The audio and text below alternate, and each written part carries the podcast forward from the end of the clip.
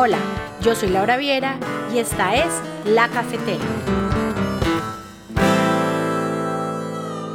Bienvenidos. Hoy en La Cafetera vamos a continuar con nuestro programa sobre las mujeres latinas que han decidido emigrar. Continuaremos oyendo sobre sus experiencias y como todos sabemos, experiencias hay mil y somos muchas las mujeres que vivimos en distintos lugares y por diferentes motivos. Entonces, sírvanse un café, tomen asiento y disfruten. Para continuar, tengo que preguntar algo así suene un poco trillado. ¿Qué ha sido lo más difícil hasta este momento?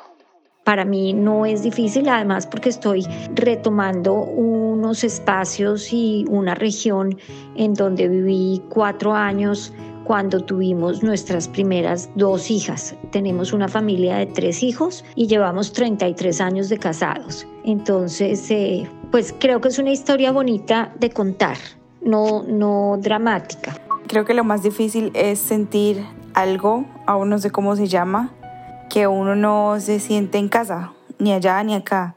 No puedo imaginarme vivir en mi país de nuevo, pero pues tampoco dejo de extrañarlo.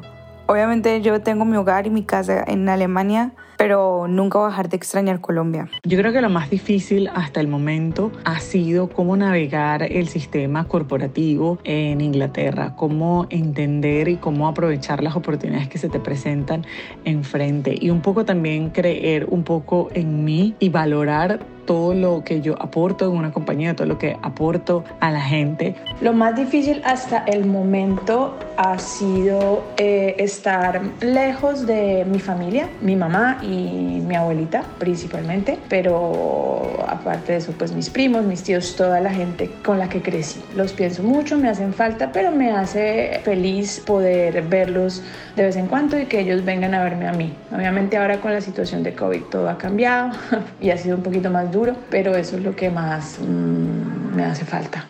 La más difícil ha sido quizás adaptarme a tener que en algunas oportunidades reinventarme y aprender nuevas habilidades que no tenía desarrolladas y que quizás si estuviese en Venezuela o siguiese allí no hubiese pensado jamás y nunca desarrollar. Han, habido muchas, situaciones difíciles y muchas situaciones fáciles en mi vida hasta ahora en Australia. Yo creo que lo más difícil al llegar es acoplarse, entender y respetar la cultura nueva a la cual tú te estás integrando. ¿Cómo así? Eso requiere de tiempo, porque cuando tú llegas, tú no ves las diferencias tan marcadas. Australia es un país bastante liberal, es un país maravilloso es bastante individual. En Colombia somos bastante colectivos. Nosotros pensamos siempre en la familia, en los amigos, eh, pensamos mucho en grupo. Acá sí y no, acá la prioridad es individual y a tu familia núcleo, no a tu familia, los primos, los tíos, los abuelitos, no. Entonces eso me costó bastante tiempo entender. ¿Algo más? La cultura, digamos, cuando tú creces en Colombia, aprendes a comportarte porque así entiendes tú, tú así es tu medio. Acá, cuando llegas a otro país, eres como un eres como un artista. a ti te toca un actor una actriz. a ti te toca interpretar entender interpretar analizar tu entorno y acoplarte. que suena fácil pero es lo estás haciendo a cada hora, a cada minuto que estás acá. Entonces estás aprendiendo a toda hora, a toda hora. ¿Y eso cómo lo viviste?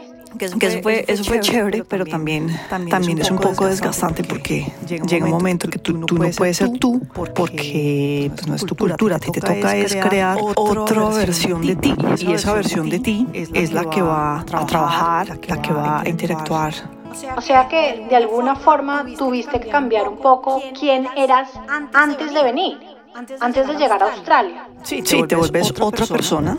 Tienes, que cambiar, es imposible no cambiar. Pero entonces cuando vuelves a tu país, a Colombia vuelves a quien eras tú originalmente, pero realmente ya no eres así porque ya has cambiado también. Entonces es como, no sé, es una evolución rara. Lisi, ¿y lo más fácil hasta este momento? Y lo más fácil. Y lo más fácil. Uy, lo más fácil. Tal vez hacer tal amigos. Vez hacer amigos porque la gente, colombiana, es muy entradora, es muy relajada, es muy, es muy querida, es muy eh, servicial, Y la gente, y la gente digamos, acá, pues sí son, así, pero no tanto. Entonces, tú llegas siempre, con, alegría, con, con, la música. entonces, eso ha sido chévere. Y para el resto de nuestras invitadas, ¿qué ha sido lo más fácil para ustedes? Lo más fácil creo que fue adaptarme al orden, a la puntualidad. Es algo que, que, sentía que me hacía falta siempre y encontrarlo aquí es bastante bueno. Creo que dentro de las cosas más fáciles para mí ha sido adaptarme.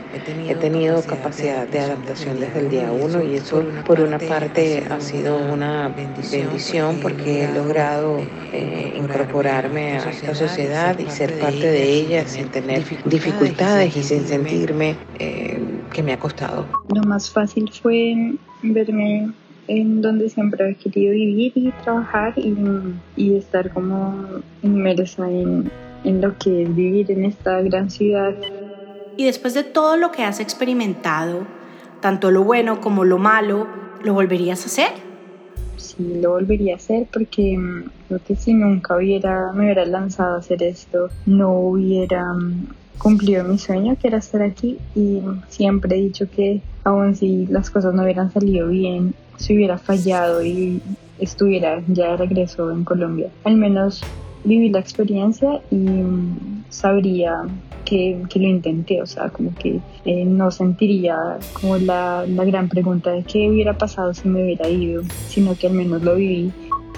Bueno, yo creo que definitivamente lo volvería a hacer, a pesar de que ha sido muy difícil estar lejos sobre todo en mi familia, pero sí lo volvería a hacer porque hoy, después de seis años, tenemos, bueno, un sentido de estabilidad y hemos podido crear las cosas que queríamos para nuestra familia y para nosotros mismos. Lo volvería a hacer definitivamente lo volveré a hacer y yo creo que si mm, tengo la oportunidad de nuevo lo volveré a hacer a mucho más temprana edad porque yo creo que el proceso hubiera sido más rápido Sí, sí lo volvería a hacer, pero trataría de ir a Colombia más, más porque tú, tú pierdes años, tú pierdes años sin ver a tu familia, tú pierdes, por ejemplo, lo que yo estoy viendo en este momento.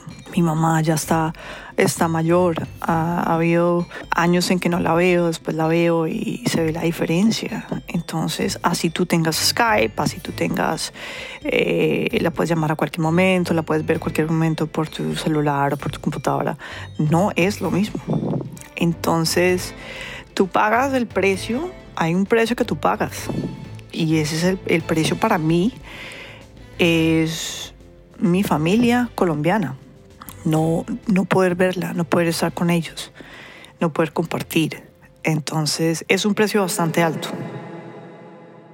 Esto me parece algo interesante. ¿Cuáles son algunos de los retos psicológicos, sociales y emocionales que has tenido durante todo este proceso?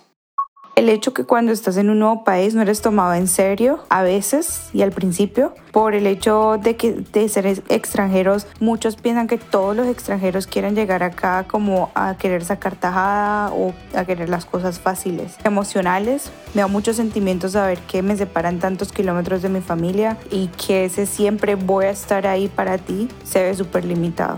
Pues los retos psicológicos, sociales emocionales que he tenido en este proceso es un poco más de lo mismo el hecho de no tener una independencia real económica que me dé un poco más de control sobre, sobre mis decisiones. Pero pues hay que acomodarse y, y no tengo esa posibilidad en este momento de ser más independiente económicamente, entonces pues estoy tratando, estoy buscando espacios y estoy buscando cosas para hacer. También creo que por el hecho de ser inmigrante te enfrentas a, muchísimas maneras de rechazo por tu cultura, por de dónde vienes eh, y porque te clasifican respecto a lo que tu país ha mostrado eh, en el exterior y la gente como no conoce tanto, entonces sí, efectivamente te puedes enfrentar a que te cataloguen por ciertas características del país de donde vienen. Pero ahí está en donde si tú te vas a dejar hundir por, esas, por, esas, por eso o no.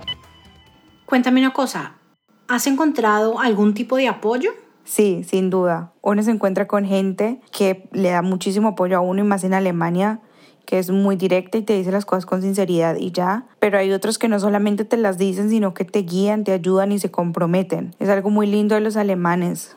Yo salí hace mucho tiempo de Colombia y me gustaría saber, en tu opinión, si crees que la desigualdad de género se ve reflejada en las migraciones. Esta es una pregunta sumamente interesante también. Creo que hay desigualdad de género en todo sector. Em, en el tema migratorio lo que se ha visto bastante es, em, depende obviamente del estatus social de la persona o de la condición. El hombre se vaya primero... Eh, de forma migrante y luego lleva a los hijos o a la mujer. Otras veces los casos son sumamente opuestos, pero eh, sí creo que tal vez en el tema académico se podría decir que es un poco más igual. Eh, igual. Totalmente, sí. Creo en la, en la desigualdad de género en muchos ámbitos y digamos que aunque actualmente no es tan notorio el tema de que las mujeres ahora sí pueden trabajar y que mm, de pronto pueden hacer más cosas en igualdad a los hombres, sí sigo creyendo que hay una gran brecha entre los géneros, sobre todo en temas de temas de igualdad de compensación. Una mujer puede ser mucho más capaz si tiene más experiencia o más educación. Igualmente el hombre gana mucho más dinero solo por ser hombre y es algo que pues, me molesta mucho y ojalá cambiara. Entiendo esto, eh, pero ¿tú has tenido alguna experiencia personal con este tema de la desigualdad? No solo veo igual desigualdad de género en migraciones, sino también desigualdad en el mismo género, solo por el hecho de que alguien viene de otro país.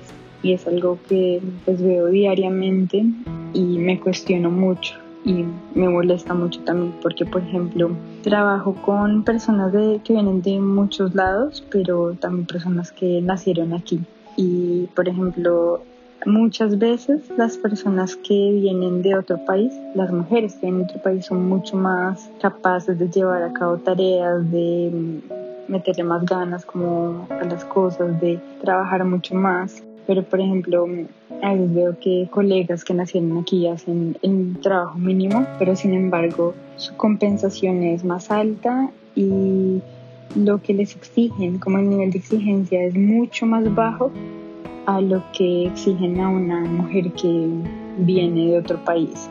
Yo pienso que desigualdad de género existe, como dije anteriormente, con o sin el hecho de ser inmigrantes. Eso existe todavía, lamentablemente, y yo trabajo en una industria donde está dominada todavía por hombres. Patricia, ¿y en tu experiencia personal, ¿Cómo ha sido la cosa?